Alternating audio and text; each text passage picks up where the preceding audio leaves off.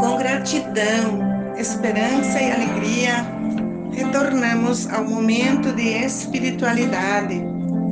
Celebramos nesse domingo o Dia Mundial das Missões, com o objetivo de incentivar a cooperação missionária no mundo através da oração e da evangelização. Momento de gratidão pela contribuição dos missionários na construção de um mundo melhor. A liturgia de hoje nos lembra mais uma vez que a lógica de Deus é diferente da lógica do mundo e nos convida para avaliar os nossos projetos pessoais de poder e de grandeza e fazer da nossa vida um serviço aos irmãos. Deus oferece a verdadeira vida eterna para aqueles que agem com sabedoria e simplicidade. A primeira leitura de Isaías nos apresenta a figura de um escravo, um servo de Deus, desprezado pelos homens, mas através do qual se revela a vida e a salvação divina. Uma vida vivida na simplicidade, no sacrifício, na entrega e no dom de si mesmo. Aos olhos de Deus, é uma vida fecunda que trará libertação e esperança. Aos olhos do mundo, a vida de servir é uma vida maldita, perdida e fracassada. A segunda leitura na carta aos Hebreus fala-nos de um Deus que ama o homem com amor e sem limites e está disposto a assumir as fragilidades humanas, descer ao seu nível e partilhar a sua condição. Ele não se esconde atrás do seu poder e onipotência.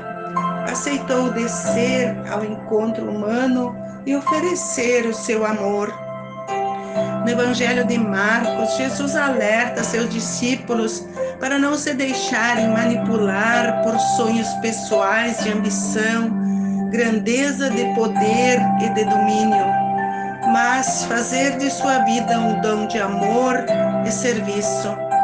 Somos chamados para seguir o Filho do Homem que veio para servir e não para ser servido, doou a sua vida.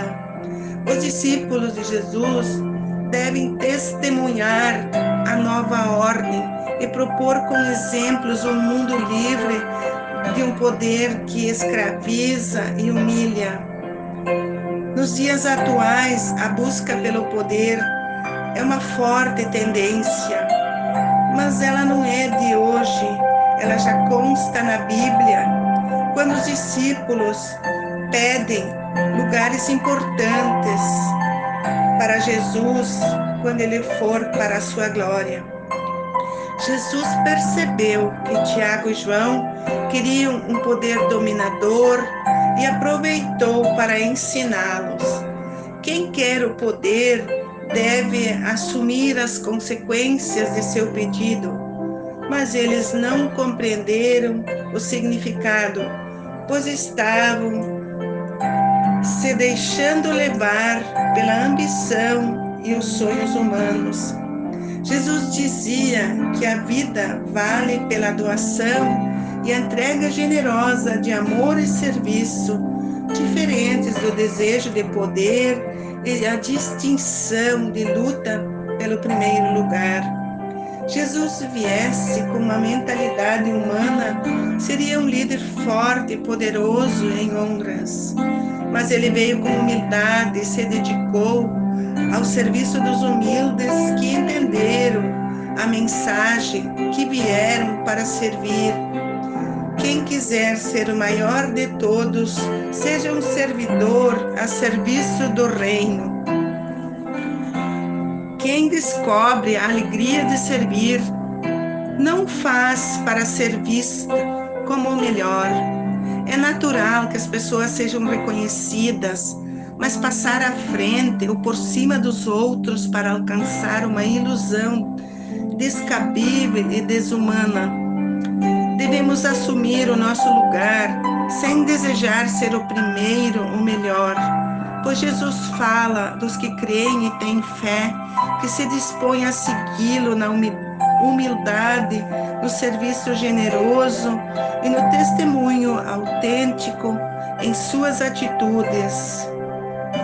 Que a partir desse texto possamos nós fazer uma reflexão sobre as atitudes em nossa missão. Qual é o nosso desejo sobre a nossa posição na comunidade e no mundo no momento atual? Que sejamos humildes e saibamos nos colocar no serviço humano e não na superioridade, que é o grande desejo desse momento. Um ótimo domingo para todos nós.